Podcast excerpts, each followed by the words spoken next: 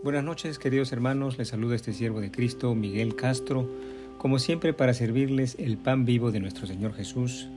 Esta noche en el Evangelio cronológico de Jesús tenemos la petición de la madre de Jacobo y de Juan a Jesús. Primera parte. Pongámonos en la presencia del Padre Celestial en este momento. Oh Padre Celestial, te damos gracias por cada momento de nuestras vidas, Señor, que nos da salud, que nos da aliento de vida pero sobre todo porque nos das la oportunidad de continuar creciendo a semejanza de nuestro Maestro Jesucristo, de tu Hijo, a quien enviaste a la tierra para enseñarnos cosas maravillosas, cosas que pertenecen al cielo. Ayúdanos, Señor, y con tu gracia, con tu Espíritu, Señor, es posible que los hombres deseen ser como tú. Con tu Espíritu, Señor, es posible, con el regalo del cielo, es posible de que los hombres deseemos ser como nuestro Maestro y aplicar tus enseñanzas en nuestro día a día, sobre todo en los momentos de prueba, Señor. Levantamos en oración a nuestros enfermitos, a nuestros familiares, por la salud y el bienestar y la bendición de nuestros amados, como también de nuestros enemigos, Señor, aquellos que aún no han llegado a conocerte y que tienen esperanza en Cristo Jesús. Te lo pedimos en el nombre de Jesús por los siglos de los siglos. Amén. Leemos Mateo 20 del 20 al 28. Dice así, entonces se le acercó la madre de los hijos de Zebedeo con sus hijos, postrándose ante él y pidiéndole algo. Él le dijo, ¿qué quieres? Y ella le dijo, ordena que en tu reino se sienten estos dos hijos míos, el uno a, a tu derecha y el otro a tu izquierda. Entonces Jesús respondiendo dijo, no sabéis lo que pedís. ¿Podéis beber del vaso que yo he de beber y ser bautizado con el bautismo con que yo soy bautizado? Y ellos le dijeron, podemos. Y Jesús les dijo, a la verdad de mi vaso beberéis y con el bautismo que yo soy bautizado seréis bautizados, pero el sentaros a mi derecha y a mi izquierda no es mío darlo, sino aquellos para quienes está preparado por mi Padre. Cuando los diez, los diez discípulos oyeron esto, se enojaron contra los dos hermanos. Entonces Jesús llamándolos dijo, Sabéis que los gobernantes de las naciones se enseñorean de ellas, y los que son grandes ejercen sobre ellas potestad, mas entre vosotros no será así, sino que el que quiera hacerse grande entre vosotros será vuestro servidor, y el que quiera ser el primero entre vosotros será vuestro siervo. Como el Hijo del Hombre no vino para ser servido, sino para servir, y para dar su vida en rescate por muchos. Gloria a ti, Señor Jesús, por tus palabras. La escritura dice entonces en Mateo que se le acercó la madre de los hijos de Zebedeo con sus hijos, postrándose ante él y pidiéndole algo. Y entonces el maestro le dijo, ¿qué quieres? Y ella le dijo, ordena que en tu reino se sienten estos dos hijos míos, el uno a tu derecha y el otro a tu izquierda.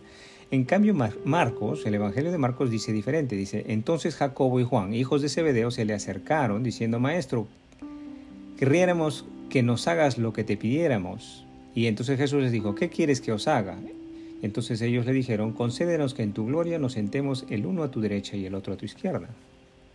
Bendito sea el Señor Jesús por tu palabra. Entonces, Mateo y Marcos relatan este mismo evento de cierta manera diferente, y algunos jóvenes que se inician en la fe podrían confundirse en el sentido que Mateo relata que es la madre de Jacobo y Juan la que hace la petición al maestro, mientras que Marcos relata que son los hijos, Jacobo y Juan, los que hacen la petición al maestro.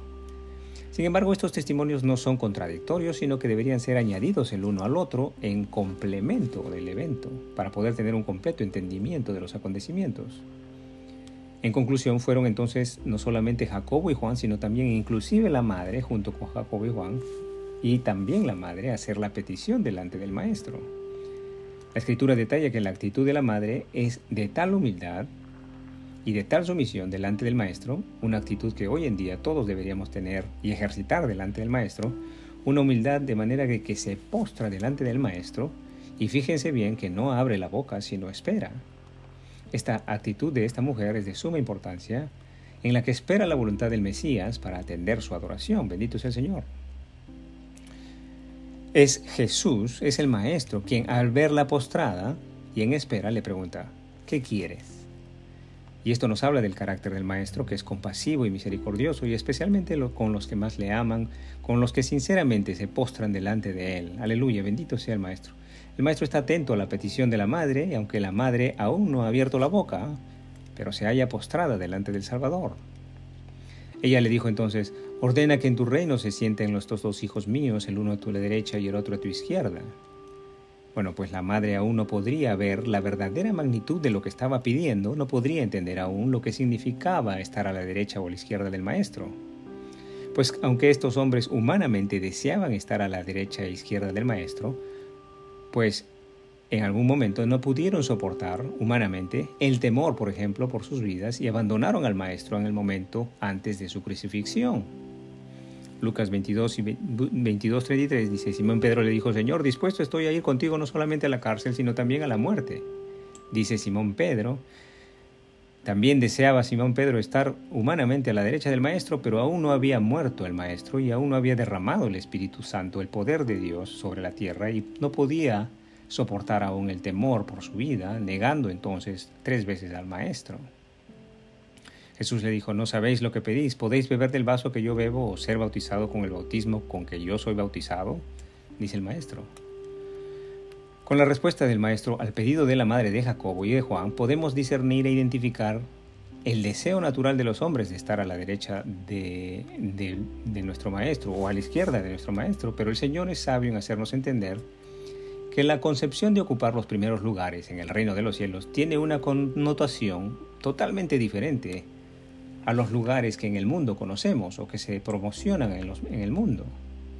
El maestro entonces estaría hablando de que los primeros lugares, los primeros lugares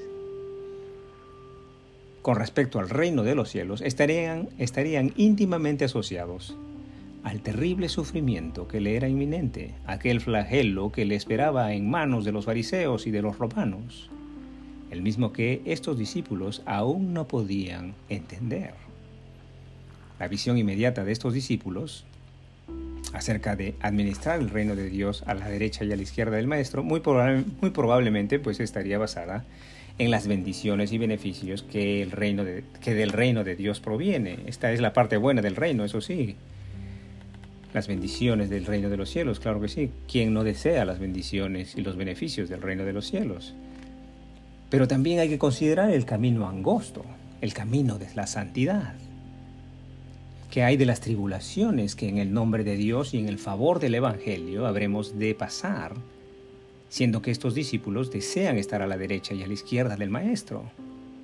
Bueno, es desear las bendiciones de Dios, claro que sí, pero estaremos dispuestos también a sobrellevar la cruz que corresponde, la que Dios nos haya asignado, aquella cruz que decidamos cargar voluntariamente, por amor a Jesucristo y por amor al prójimo.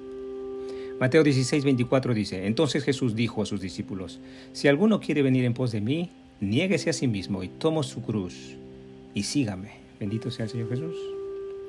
El maestro recalca y dice, ¿podéis beber del vaso que yo he de beber y ser bautizados con el bautismo que yo soy bautizado? Y ellos le dijeron, los discípulos le dijeron, podemos. Y entonces Jesús les dijo, la verdad de mi vaso beberéis, y con el bautismo con el que soy bautizado seréis bautizados, pero el sentaros a mi derecha y a mi izquierda no es mío darlo, sino a aquellos para quienes está preparado por mi Padre. Los discípulos parecen responder muy rápido, sí, podemos ser bautizados con ese mismo bautizo, dicen los discípulos, pero ellos están dispuestamente, están, em, están humanamente dispuestos a afrontar todo lo que viniera, pero ellos no conocen que el poder del maligno actuaría sobre ellos con moviéndolos en temor por sus vidas, de manera que abandonen al Maestro en el momento de su inminente muerte. Claro que sí, por temor a sus vidas. Mateo 26, 34, Jesús le dijo, De cierto, de cierto te digo que esta noche, antes de que el gallo cante, me negarás tres veces. Y así sucedió con Simón Pedro. Leamos lo que sucedió con los otros discípulos en el momento de su arresto. Marcos 14, del 49 al 50, dice, cada día estaba con vosotros enseñando en el templo, dice, esto está diciendo Jesucristo. Cada día estaba con vosotros enseñando en el templo y no me prendisteis, pero es así para que se cumplan las escrituras. Entonces todos los discípulos, dejándole, huyeron.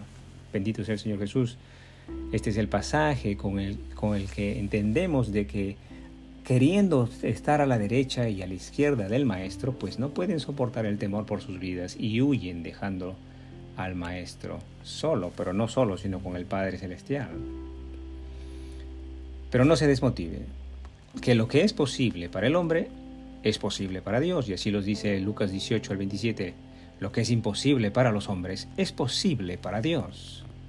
Fijémonos entonces cómo el poder del Espíritu Santo hace posible lo que es imposible para el hombre, dándoles la fortaleza para testificar en el nombre de Jesús, aún a costa de nuestras propias vidas. Hechos 22, Hechos 2 del 14 al 15. Entonces Pedro, esto es luego de Pentecostés y luego de haber recibido el Espíritu Santo, Pedro poniéndose en pie con los once, alzó la voz y les habló diciéndole, varones judíos y todos los que habitáis en Jerusalén, esto os sea notorio y oíd mis palabras, porque estos no están ebrios como vosotros suponéis, pues que esta es la hora tercera del día.